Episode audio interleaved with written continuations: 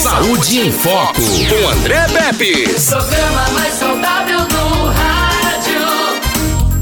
Saúde em Foco. E hoje a gente vai entrevistar o presidente do Conselho Regional de Farmácia de Alagoas, Robert Nicásio. E olha que assunto bacana. Ele vai falar sobre o seguinte: o farmacêutico e as práticas integrativas e complementares na Covid-19. A ação dos farmacêuticos foi fundamental e está sendo ainda, né? A pandemia não acabou. Pois é, então ele vai falar sobre isso. Que práticas são essas? Que práticas integrativas e complementares na Covid-19 são essas aí com o especialista Robert Nicásio, tá bom? É, Robert, boa tarde, satisfação tê-lo aqui, amigo, mais uma vez. Boa tarde, André. Boa, boa tarde a todos os ouvintes. É, é um prazer, é uma satisfação, é uma honra atender esse seu novo convite e sempre à disposição. Perfeito. Robert, Tá. a gente sabe que é, teve, tiveram, estão tendo lá na realidade ainda um papel importantíssimo é, as pessoas de linha de frente da saúde aqui no nosso país, por que não dizer no mundo todo. Alguns deixaram de ser coadjuvantes para ser protagonistas. Por exemplo, pessoal de linha de frente aí da enfermagem, dos técnicos de enfermagem, dos maqueiros, dos motoristas, dos socorristas, né? Os médicos que já estavam ali, mas com mais protagonismo, vamos dizer assim. E os farmacêuticos ocuparam um lugar que já lhes, já lhes era merecido há muito tempo, né? E principalmente agora nessa pandemia, vem desempenhando um papel fundamental. Tanto é que eu acho que tem até crescido muito o número de interessados agora em cursar farmácia, né? É um curso que é ligado à área da saúde também, tão importante e vital quanto a medicina para nós todos seres humanos, né? Então, eu queria saber, em primeiro lugar, como é que está sendo essa essa chegada e como é que vocês estão lidando com essas práticas e que práticas integrativas são essas e complementares na Covid-19? Bom, André, é, inicialmente, é, é, essa sua referência em relação à linha de frente da pandemia foi importante, porque a farmácia hoje, né, ela é um serviço essencial. E ainda mais agora, no período de pandemia, por conta do decreto do governo federal, então, como serviço essencial, no período bravo mesmo da pandemia, foi um, dos- um dos serviços que eh, não parou, foi a farmácia, né? E o farmacêutico estava lá na linha de frente, fazendo atendimento, orientando os pacientes, enfim. O farmacêutico também esteve presente na linha de frente nos hospitais, nos laboratórios de análise clínica, realizando os exames laboratoriais, né, os testes do Covid, tanto o teste rápido nas farmácias, quanto o- os testes realmente laboratoriais dentro dos ambientes de laboratório. Enfim, também esteve na linha de frente. Em relação às práticas integrativas e complementares, é o que a gente tem a dizer que é uma área que está em expansão, não só para o profissional farmacêutico, como para outros profissionais também, tá? A gente tem hoje o SUS disponibilizando 29 práticas integrativas e complementares de forma gratuita. É, nessas práticas estão inseridos os profissionais farmacêuticos, enfermeiros, médicos, fisioterapeutas, dentre outros. Uhum. Perfeito. E a gente tem percebido é, que muitas coisas, em, muitos, em muitas ocasiões, nós somos também privilegiados pela presença dos farmacêuticos nesses pontos de venda, também nos, nos postos de saúde, nos hospitais, onde quer que seja exigida a presença de um farmacêutico, né? Então, tem algumas práticas que você citou para mim, antes da gente marcar essa entrevista, André, seria importante a gente falar sobre essas práticas integrativas e complementares. Tem muitas que ainda estão sendo utilizadas agora e estão tirando as pessoas mais daquela praxe eh, somente de estar fazendo uso da medicação quando prescrita pelo médico, né? Seja ela para o combate direto à Covid-19 ou então também para melhorar sua imunidade, para que possa também eh, sair se for contaminado, como eu, né? E minha esposa também, que está aqui assistindo a gente, eh, e tantos outros que tiveram, vamos dizer assim, a sorte de ser contaminado, mas poder sair com vida, ter sobrevivido a esse mal, né? É muito difícil, é muito ruim, eh, e ainda a gente vê que esses casos estão aumentando agora, voltaram a crescer E tem um motivo principal, né? Há 15 dias atrás, no feriado 7 de setembro, o doutor Carlos Valeriano já alertava aqui sobre isso, né, André? Vamos esperar 15 dias agora. Lá pro dia 22, daqui a 14 dias, lá pro dia 21, a gente vai ver como é que tá essa questão de, do aumento ou diminuição, para ver se eu estava errado, para ver se eu estava certo. Infelizmente, ele estava certo. Os casos voltaram a subir, né? Embora tenha alguns estados que estão conseguindo fazer o dever de casa, as pessoas se conscientizam mais.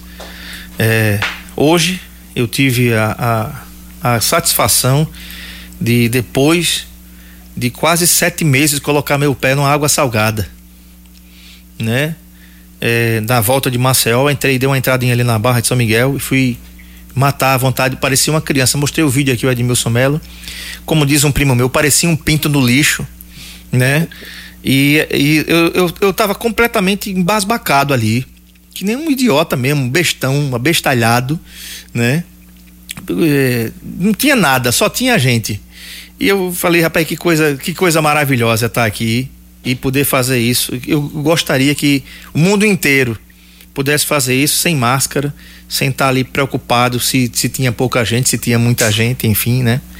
Mas, Robert, me fala que, que, que intervenções, que práticas integrativas são essas que vocês tanto é, é, é, julgam e são importantes agora para a Covid-19? É, é importante a gente definir né, o que são as práticas integrativas e complementares, né, para que os ouvintes possam entender melhor. É, a maioria das pessoas conhece algum, pelo menos uma das práticas, né? que são várias, o SUS tem 29 hoje é, oferecidas para o público em geral. Mas não sabe, não sabe, é, sabe quais são as práticas, mas não sabe definir o que seria prática integrativa. Seriam tratamentos, tá, André, baseados em conhecimentos tradicionais para prevenir e tratar doenças. Quando a gente fala nas práticas em si, o entendimento é mais rápido, tipo acupuntura todos nós sabemos o que é acupuntura. Né? Sim. Né? É uma prática da medicina tradicional chinesa, né? de inserção de agulhas para o tratamento para de algumas doenças, prevenção também de algumas doenças, baseado no equilíbrio energético do organismo. Então tem toda uma história por trás. Né? É, nós temos a floral terapia, né? principalmente os florais de bar, que é uma prática que é baseada no uso das essências das flores para tratamento de distúrbios mentais, né, distúrbios de ordem mental e de ordem emocional. Nós temos também a auriculoterapia, que é também feita com agulhas, mas com agulhas inseridas na orelha. Uhum. Né? A gente sabe que a, a orelha ela é uma espécie de microsistema em que alguns pontos estimulados nela através da inserção de agulhas ou de cristais, né, é, movimentam, mexem com pontos específicos do organismo. Então você pode tratar uma dor de coluna, por exemplo, você pode tratar uma, uma crise de enxaqueca com inserção de algumas agulhas no ponto específico na orelha, estimulação desse ponto na orelha, tá? Sedando esse ponto ou estimulando esse ponto. Nós temos também, muito conhecida, a fitoterapia, né? que é a prática de tratamento com medicamentos através de plantas, antiativos através de plantas, drogas vegetais. Né? Nós temos também a homeopatia, que é uma prática bem conhecida, né? É, de muito tempo já, que ela trata o indivíduo como um todo, né? através do semelhante, do tipo de semelhante, tratar o semelhante e da, da, da grande diluição de medicamentos. Quanto mais diluído, melhor. Né? E nós temos também a yoga, temos a chantala, que é aquela espécie de, de massagem que é feita nos recém-nascidos para acalmar. Tem a ventosa terapia, que a gente vê muito hoje também, Sim. principalmente fisioterapeutas usando, né? Para tratamento de lesões, tem atletas, também tem atletas de alto rendimento, tem muitos atletas, e até não atletas que estão submetendo também esse tipo de tratamento. Então são essas que são as práticas integrativas e complementares. Perfeito. Robert, uma coisa que sempre foi uma preocupação do Conselho Regional de Farmácia e também do Conselho Regional de Medicina é a automedicação do brasileiro. O brasileiro tem uma capacidade incrível de se automedicar, talvez seja o, o povo que mais se automedica no mundo, né? E isso traz uma certa preocupação, principalmente agora, em tempos de pandemia, é, em tempos de coronavírus. Nós vimos aí o advento é, de uma substância que é um antiparasitário. Não vou falar o nome aqui para ninguém estar tá comprando, claro. Né? É, porque se a gente falar aqui, o povo compra mesmo, né? E aí, né? Então é o seguinte, queria perguntar como é que vocês estão vendo isso agora. Lógico que isso diminuiu bastante, mas eu, eu conheço muita gente que não não teve contaminado, não foi contaminado, mas tinha um kitzinho Covid-19 em casa. Assim, se eu pegar, eu tô garantido, porque eu já comprei aqui e é só tomar, né? Essa substância mesmo, esse antiparasitário, é, sumiu das prateleiras das farmácias no Brasil, depois de algum tempo voltou. É, à medida que a mídia é, dava informações sobre algumas substâncias que faziam é, efeito na, na, na Covid-19, a população caía em cima matando, comprando sem receita, sem medicamento, o que podia comprar para combater a, a Covid. Como é que vocês veem isso e como é que está isso hoje? Nós vemos com muita preocupação, André. Foi feita uma pesquisa encomendada pelo Conselho Federal de Farmácia, é, feito pelo Instituto Datafolha, e detectou que alguns desses medicamentos, nesse período da pandemia, chegou a um aumento de 200% na venda. Tá? Então, medicamentos como a própria internetina, né, alguns anti-inflamatórios, analgésicos, antibióticos, a própria vitamina D, complexo vitamínicos com vitamina D e com zinco, né, tiveram um aumento alarmante. E assim, uma coisa que chamou muito a nossa atenção foi que as pessoas não estavam se automedicando a fim de combater o mal, combater uma doença, no caso, combater o coronavírus. Mas em nome de uma falsa prevenção, porque a gente sabe que esses medicamentos ainda estão em estudo para o combate ao coronavírus. Mas a gente não tem nada de concreto em relação, nada de evidência científica em relação a esses medicamentos prevenirem. Então, como você falou, né, muitas pessoas, e isso foi o que no início gerou a falta desses medicamentos nas farmácias, foi muitas pessoas comprarem para estocar em casa. Né? E montarem os kits e sair distribuindo até. A gente tem relatos aqui, tem um relato na minha família de, é, de alguns familiares meus, meus que moram aqui em Maceió, e no condomínio, no prédio, o pessoal estava distribuindo de apartamento em apartamento Covid. Né? Suposto que tinha Covid, para prevenção do coronavírus. Então isso é algo muito perigoso, porque as pessoas estão se automedicando, né?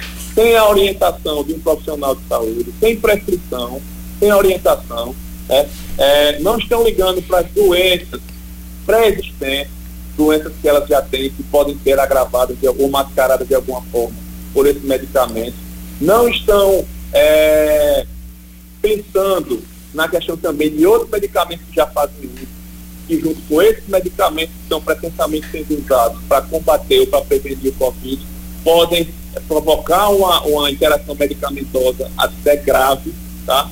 Chegando até levar esse paciente a óbito, enfim. A gente vê com muita preocupação e a gente continua, sempre que tem oportunidade na mídia, fazendo nossas campanhas, agora de uma forma, né, é, por conta da pandemia, tem que ser tudo virtual, a gente não está conseguindo ir para a rua, fazer panfletagem, fazer aquelas coisas que a gente fazia antigamente, mas a gente continua através das redes sociais, sempre que a gente está na mídia, tentando passar esse recado que a automedicação é sempre Uhum.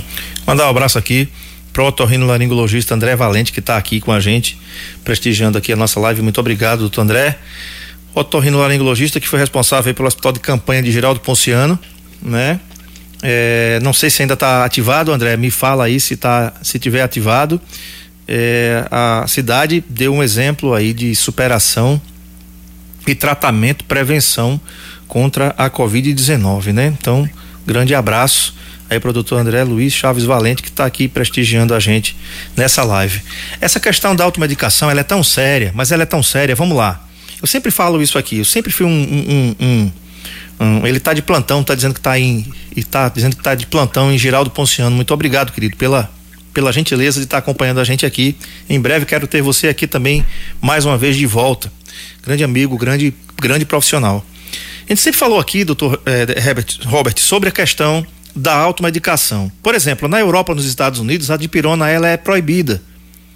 Por um motivo simples, as pessoas são. Eh, tem muitas pessoas que têm alergia à, à, à dipirona. Eu, por exemplo, tenho alergia à dipirona, né? Ele está ele tá respondendo aqui dizendo que ainda está no hospital de campanha de Giral. Olha aí, um abraço aí a toda a galera que está no hospital de campanha de Giral do, Ponciano, aqui no, no Agreste de Alagoas, tá bom? Um grande abraço aí, doutor André, e a todos que fazem aí o hospital de campanha de Giral do Ponciano. Grande realização da prefeitura. Então, é, Robert, é proibida a comercialização dessa substância. Uma substância tão simples no Brasil, uma criança vai aqui numa, numa mercearia e compra de pirona né? Na Europa ou nos Estados Unidos é proibida. Eu vou te perguntar por que, que essa substância é proibida lá e por que, que ela é liberada aqui no Brasil. É questão de agência reguladora. Né? Aí a gente tem outras questões que envolvem também. A gente tem uma agência reguladora hoje nos Estados Unidos, que é o FDA, o FDA, que realmente está bem atenta a essas questões né? e não aceita intervenção nenhuma de lobby de grandes laboratórios farmacêuticos, de políticos, de empresas, enfim. Então tenha esse cuidado com a população, porque você não tem como saber se você tem alergia ou não, não sei que tenha tido contato com o medicamento, né? Com o que causa a alergia.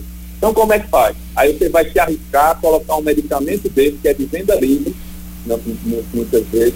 É como você mesmo falou, uma, uma criança pode ir lá, adquirir, fazer uso, e aí se não tiver o, o, o socorro imediato, o suporte correto para fazer é, é, é, algum procedimento nesse paciente para poder salvá-lo porque a dipirona ela pode causar até a morte. A gente já conversou sobre isso aí. Né? Sim. Né? A síndrome de Steven Jones. Então o paciente não sabe. E aí, sem ter orientação, sem ter esse, esse controle regulatório realmente, fica difícil.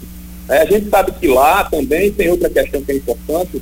Farmácia só pode ser, só pode ser proprietário de farmácia nos Estados Unidos quem é farmacêutico.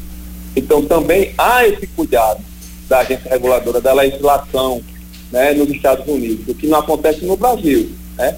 A gente sabe que tem muitas leis que transformam a farmácia, quer dar uma visão maior para a farmácia como estabelecimento de saúde. A questão do farmacêutico presente, todo horário de funcionamento também corrobora com isso. Né? Mas interesses comerciais, muitas vezes, estão acima dos interesses de saúde da população, do interesse da saúde da população, do bem-estar da população. Uhum. E aí, no meu ponto de vista, é isso que atrapalha no Brasil. Essa interferência em relação à Anvisa, de questões comerciais, enfim. Tudo isso que a gente vê, propaganda de medicamento em rádio, televisão, jornal, né? Enfim, não há uma, uma regulação séria no sentido de resguardar a saúde da população quanto à questão da automedicação, principalmente, porque se você tem é, medicamentos de venda livre, se você tem é, propaganda sem regulação nos meios de comunicação, isso induz com que a pessoa, com que o usuário, com que o paciente vá na farmácia e adquira esse medicamento. Uhum. É, um abraço aqui para o Danilo, que está ouvindo a gente lá no bairro Boa Vista, Dona Hilda, que está ouvindo a gente no povoado Capim, pessoal aí do Cavaco, do bairro Brasília, do centro, né? É, da Canafístula, que está ouvindo a gente aqui, do, do bairro, esqueci o nome aqui, Planalto, bom sucesso. A galera toda que está ligada aqui no Saúde em Foco, boa tarde para vocês. Sejam todos muito bem-vindos ao programa mais saudável do rádio aqui. Motorista de Uber, motorista de, de táxi 99, né, Edmilson Melo? Motorista de táxis, de vans, de ônibus, de caminhões estão transitando por aqui, trazendo, transportando, indo e trazendo é, a, a, esperança também e as pessoas que têm esperança na nossa cidade. É, uma coisa importante, Robert, que você falou é que é a questão das agências reguladoras. Nós tivemos alguns marcos é, no, no, Brasil em relação aos, aos, medicamentos, que foi, por exemplo, a chegada dos genéricos, né? Lá com o ministro Serra, lá, eu acho que 94, né? 94, uh, é, o ministro José Serra, então, é, ministro da Saúde, que quebrou, inclusive ameaçou alguns laboratórios grandes dizendo que se os laboratórios não quebrassem suas patentes, ele, ele iria fazê-lo. E aí, para baixar o, o custo. Vamos lá. Você, como farmacêutico, presidente do Conselho Regional de Farmácia, você acredita ainda que o medicamento ainda prescrito é, e as substâncias no Brasil, apesar de ter o genérico, e ainda tem algumas substâncias que carecem de uma maior atenção e regulação do governo. Ou seja, eu estava conversando com uma pessoa, é, por exemplo, eu tomo um, uma substância para uma hipertrigliceridemia congênita que eu tenho. vou tomar para o resto da vida.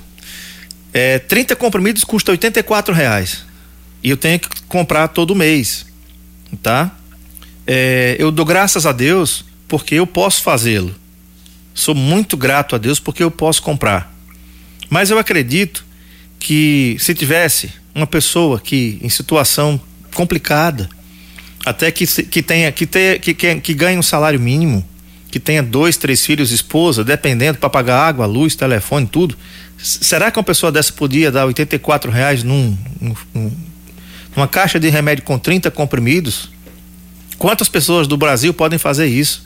E eu não me sinto, eu não me sinto nem um pouco feliz em saber disso.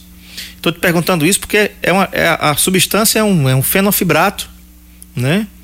Então tem outras substâncias que são inclusive mais caras e que o governo ele não subsidia. As pessoas ainda não, não foram alcançadas. Como é que o conselho vê isso e o que é que o Conselho Regional de Farmácia tem feito isso aqui no Alagoas e no Brasil? É, em relação ao genérico, André, a gente sabe que melhorou bastante. Sim. Tá? É, campanhas de divulgação, realmente a população está é, tá abraçando a ideia por conta do custo, né? É, e é importante sempre a gente dar esse recado. O, como identificar o medicamento genérico, qual é a diferença do medicamento genérico para o medicamento de referência para o similar, tá? O medicamento de referência é aquele de marca que a gente conhece, que muitas vezes é prescrito para a gente até pela marca, né? Então, esse medicamento, geralmente ele tem um preço maior, por quê? Porque foi desenvolvido por um laboratório que investiu muito dinheiro, muitos anos de trabalho, investiu muito em publicidade, propaganda, marketing. Então, de alguma forma, a parte comercial tem que retirar um lucro, tem que tirar pelo menos o que ele investiu e ter lucro. Né? Essa é uma parte. O que são medicamentos genéricos? São medicamentos que são iguais aos medicamentos de referência, tá? E essa igualdade, digamos assim, eles são referendados pelos testes que eles fazem de biodisponibilidade e bioequivalência pela Anvisa, que é a Agência Nacional de Vigilância Sanitária. Então, são testes que são feitos comparativos entre o de referência, que é o de marca, e os genéricos, que atestam a eficácia e a qualidade desse medicamento. Como identificar esse medicamento genérico? Através da sua embalagem, que tem uma cor característica na tarjazinha amarela, com G de genérico, tá? logicamente o nome medicamento genérico e o nome da lei, o número da lei de genérico. Tá? E existem ainda os similares. O que são os similares? Né? São medicamentos que é, teoricamente seriam iguais, teriam a mesma eficácia, a mesma confiabilidade, a mesma segurança que o genérico e que o de marca, que é referência, só que por um detalhe, tem um detalhe aí que muda tudo. Eles não são obrigados, não passam por teste de biodisponibilidade e bioequivalência pela Anvisa. Então a gente não tem a segurança que a gente tem com o genérico na, na questão da eficácia, da qualidade e da segurança. Tá? E uhum. poxa, a gente tem sempre que dar essa explicação porque ainda para muita dúvida sobre essa questão. Em relação ao subsídio do governo, a gente vê também com preocupação. Tá? porque está é, tá na nossa Constituição que nós somos todos iguais, né? indiferente de classe social, cor, raça, crença ou, ou, qualquer outra coisa que possa nos diferenciar, né? Sim. Nós somos todos iguais. A lei do SUS fala a mesma coisa, né? Igualdade, equidade, e a gente não vê isso em relação aos medicamentos, né? Você deu o seu exemplo aí, é, graças a Deus você precisa usar um, e os pacientes que precisam, que são os polimedicados, cinco medicamentos assim, Sim. que muitas vezes a rede de saúde não tem, não tem como chegar junto, não tem como fornecer esse medicamento para eles. Verdade, né? verdade. Quando teria que fornecer todos, e os que não pudessem ser fornecidos por conta do alto custo, né, teria que ser fornecido via judicial ou da via da SEAP, antiga farmácia, a farmácia de medicamentos excepcionais. E hoje a gente vê uma burocracia muito grande na hora de adquirir esses medicamentos, tá?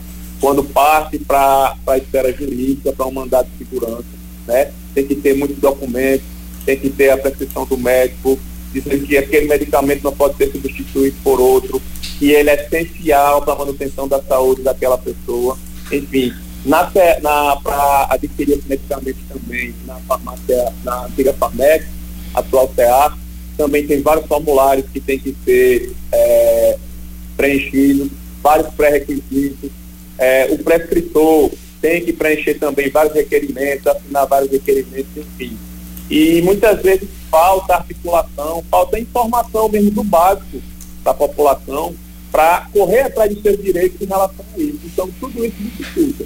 Né? A gente vê com preocupação, a gente fornece aqui para os nossos profissionais a capacitação sobre isso e outros assuntos também, né, que possam ajudar de alguma forma, fazer com que os farmacêuticos ajudem, desse esclarecimento melhor para a população, até para orientá-los na hora que eles precisarem de um medicamento como esse, eles, é, que eles saibam onde eles possam buscar, de que maneira agilizar esse serviço nessa busca.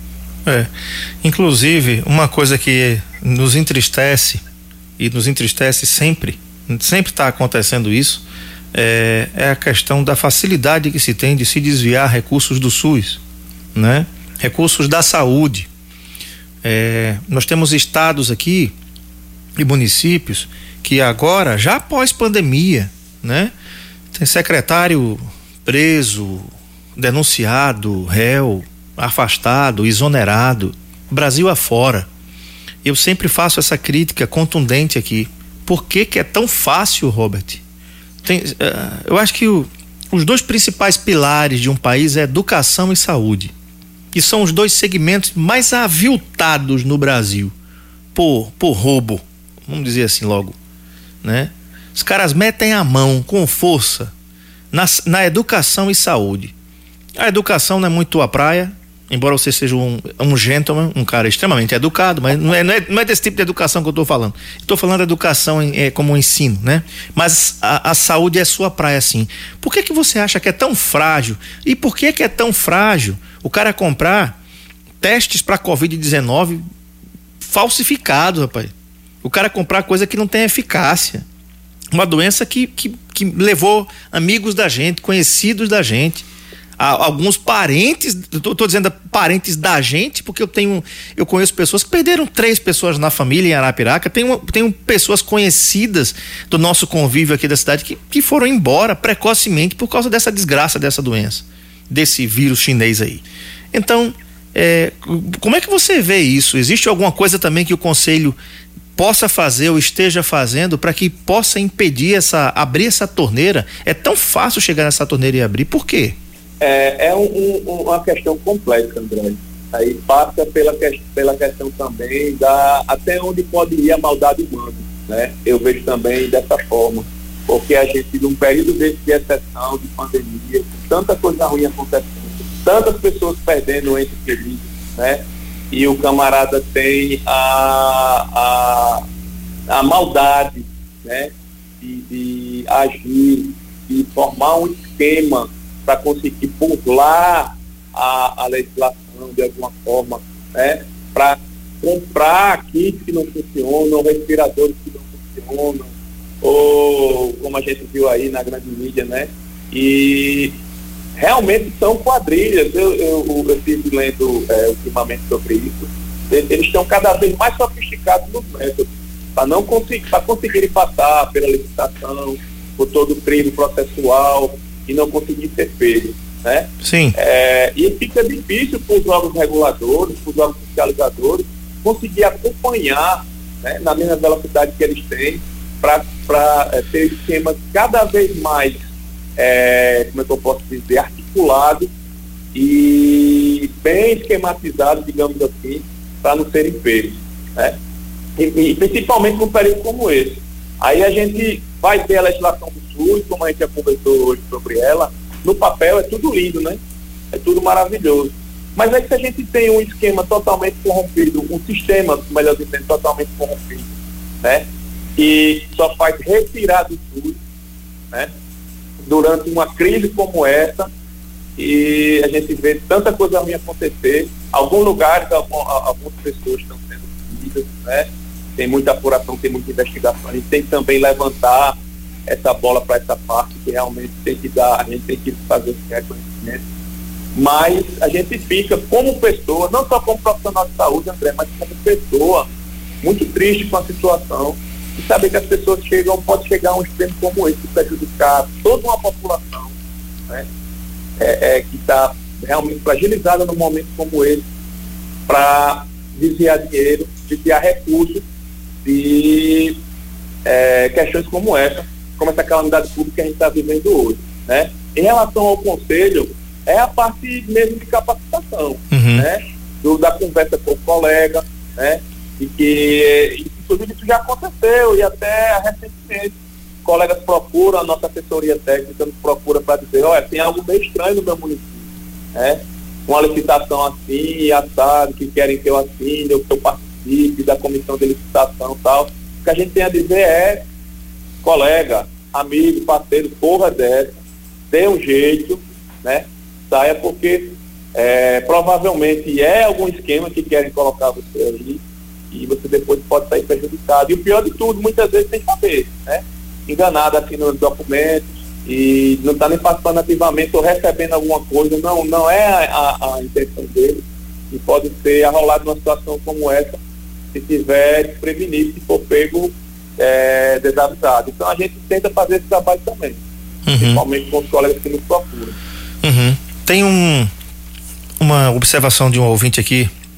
Eu não vou identificá-la porque o que ela diz aqui é uma, uma coisa, é, de certa forma, até que tem uma gravidade, tá? Eu não vou, não posso é, fazer isso. Eu não posso ser irresponsável também.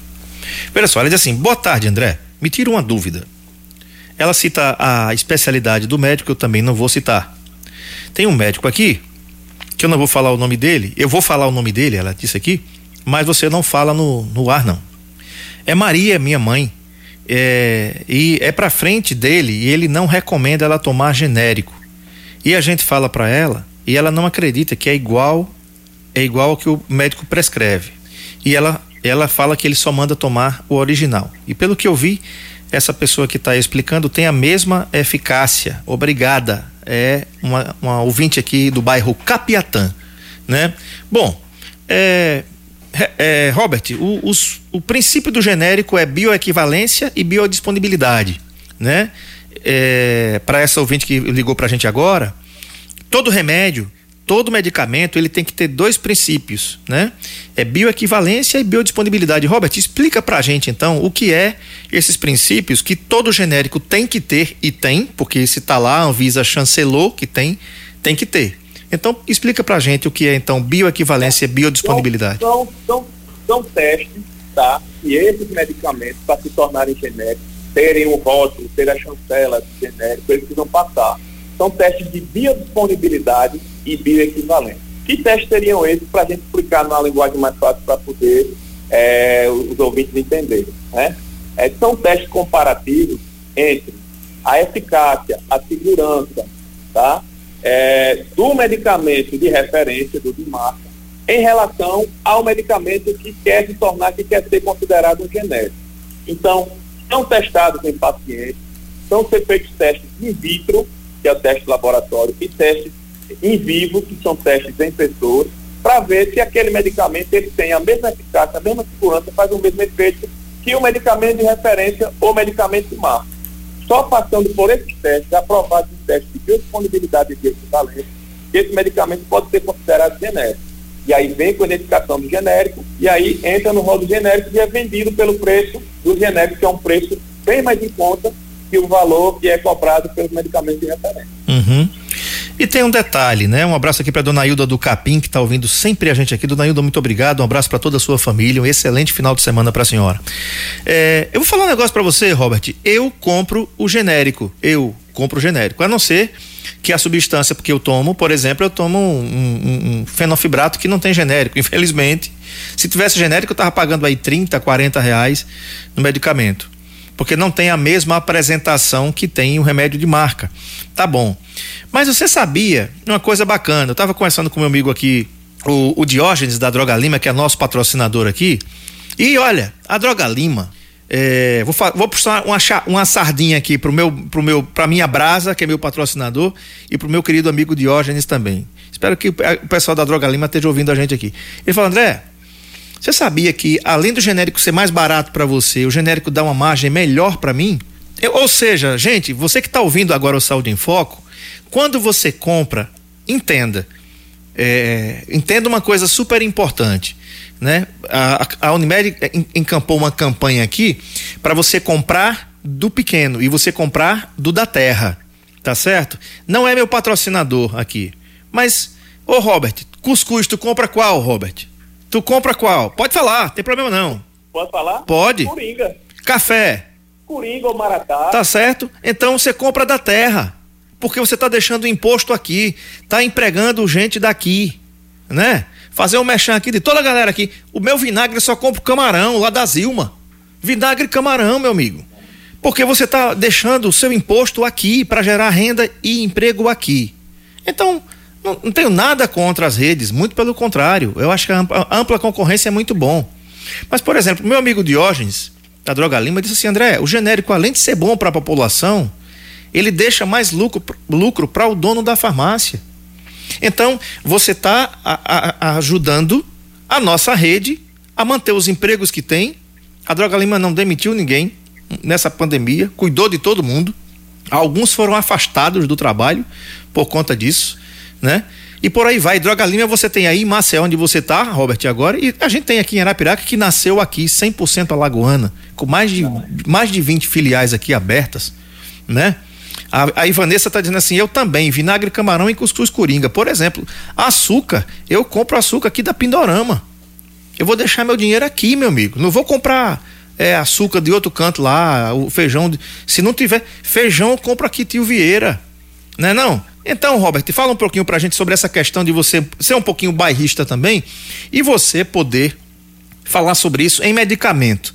Né? Se o genérico deixa uma margem melhor, compre o genérico. Acredite, né, não, Robert? Acredite no genérico, porque se tem lá o G de genérico, é porque ele tem a mesma eficácia que um produto de marca. Pois é, André, é por aí. Muita gente não sabia dessa questão, né? Mas é fácil de explicar isso.